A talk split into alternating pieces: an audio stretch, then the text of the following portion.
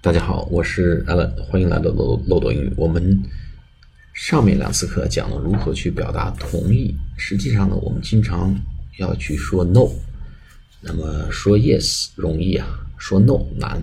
那么说 no，不管是委婉或者是这个比较直接或者果断坚决，我们有哪些表达方法呢？一共有十十种表达方法。那么我们今天先跟大家介绍五种啊。第一个叫 I don't think so。我不这么认为。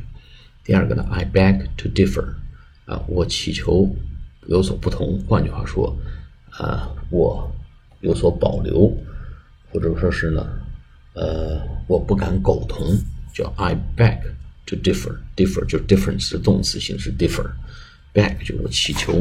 第三种说法呢，I'm afraid I don't agree，啊，我恐怕无法同意。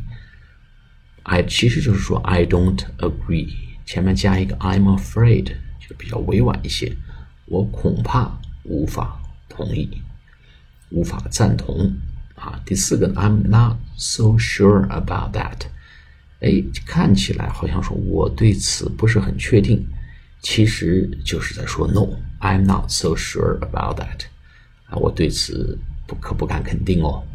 第五个呢是 That's not。How I see it, that's not how I see it.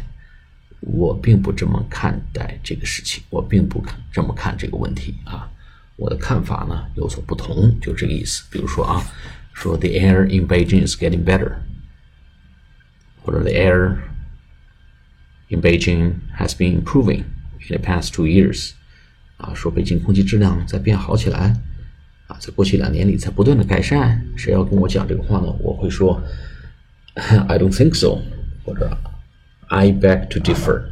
啊，我不敢苟同，我不这么认为。或者我说 I'm afraid I don't agree，我恐怕无法赞同。